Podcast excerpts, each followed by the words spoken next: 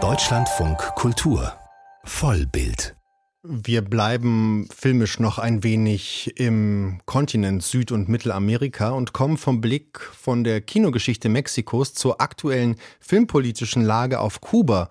Nächste Woche beginnt in Havanna das traditionsreiche internationale Filmfestival des neuen lateinamerikanischen Films. Früher war das ein Ort, der nicht nur zentral war für das kubanische Kino, sondern überhaupt für das Kino des ganzen Kontinents.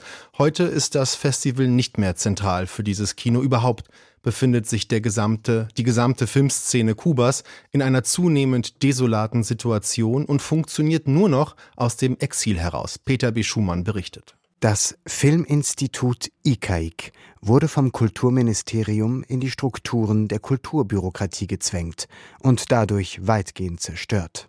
Mit diesen Worten reagierte die Asamblea de los Cineastas Cubanos, die Versammlung kubanischer Filmschaffender, Mitte November auf der Ernennung von Alexis Triana als neuem Präsidenten des ICAIC. Denn mit ihm folgt auf einen Bürokraten, den die Asamblea im Juli zum Rücktritt zwang, ein weiterer Kulturapparatcheck. Triana hat traurige Berühmtheit erlangt für seine verächtliche Haltung gegenüber Filmemachern, die das Regime kritisieren. Dabei hat er selbst einmal die Repression des Machtapparats erfahren und spielt sich nun als Unterdrücker auf. So der kubanische Filmprofessor Dean Luis Reyes in Madrid. Trianas Ernennung ist ein bewusster Affront gegen die Filmschaffenden und ihre Forderungen nach mehr Mitsprache, besseren Produktionsbedingungen und vor allem einem aktuellen Filmgesetz, denn das gegenwärtige ist völlig veraltet. Es stammt noch aus der Frühzeit der Revolution vor rund 65 Jahren. Und das ICAIC bedürfte eigentlich selbst einer kompletten Erneuerung. Das Filminstitut ist heute kaum noch in der Lage, seine Aufgaben im Verleih und in der Produktion zu erfüllen. Der Verleih ist völlig ineffizient. Es gibt kein einziges Kino mehr in Kuba, wo kubanische Filme zu sehen sind. Lediglich die norwegische Botschaft zeigt welche auf ihrem Tennisplatz an zwei Abenden im Monat. Und es existieren auch kaum noch Kinos für die filmbegeisterte Bevölkerung.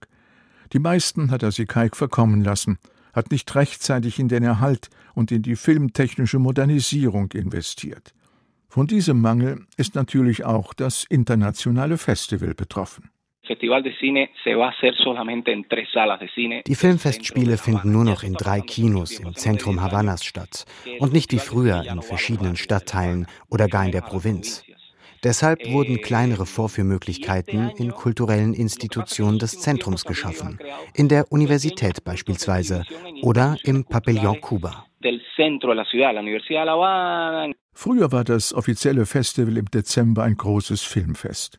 Doch heute gibt es auf der Insel der dramatischen Versorgungsprobleme nichts mehr zu feiern. Und wer hofft, sich zumindest dort über das kubanische Filmschaffen informieren zu können, dürfte enttäuscht werden. Die staatliche Produktion ist kaum nennenswert, und die unabhängig vom ICAIC entstandenen kritischen Werke haben keine Chance, dort gezeigt zu werden. Die jungen Cineasten, die sie drehen, gehören meist zur politischen Opposition. Und sie beschreiben in ihren Filmen zum Beispiel den wachsenden Autoritarismus des kubanischen Regimes. Deshalb werden ihre Arbeiten von den Behörden marginalisiert, zensiert oder in Kampagnen verleumdet. Sie gehören zu jenem Teil der Gesellschaft, der endlich Demokratie in Kuba will und auf den das Regime mit Repression antwortet. Einen dieser kritischen Filme hat der bekannte Dokumentarist Fernando Fraguela Fossalo gedreht. Mujeres que soñan un país, Frauen, die ein Land erträumen. Darin beschreibt er das Schicksal von drei jungen Aktivistinnen, die sich in den Protestbewegungen der letzten Jahre engagierten und die deshalb drangsaliert, verhaftet und schließlich ins Exil gezwungen wurden. Solche Filme müssen inzwischen heute außerhalb Kubas gezeigt werden, zum Beispiel auf dem multinationalen Insta Filmfestival. Das Programm wird am 4. Dezember in Barcelona eröffnet und ist gleichzeitig in sechs weiteren Städten Europas und Amerikas zu sehen. In Paris, Miami und New York, sowie in Mexiko-Stadt, Buenos Aires und São Paulo. Und sogar auf Kuba, auf der Internetplattform Festhome de ese festival que apoya básicamente Tania Bruguera a través de, del Instituto de Activismo Hannah Arendt. Dieses Festival wird von der kubanischen Künstlerin Tania Bruguera und ihrem Institut für Aktivismus Hannah Arendt, INSTA, seit dem Jahr 2000 ausgerichtet. Die berühmte Regimegegnerin will vor allem das im Exil entstehende unabhängige Filmschaffen unterstützen.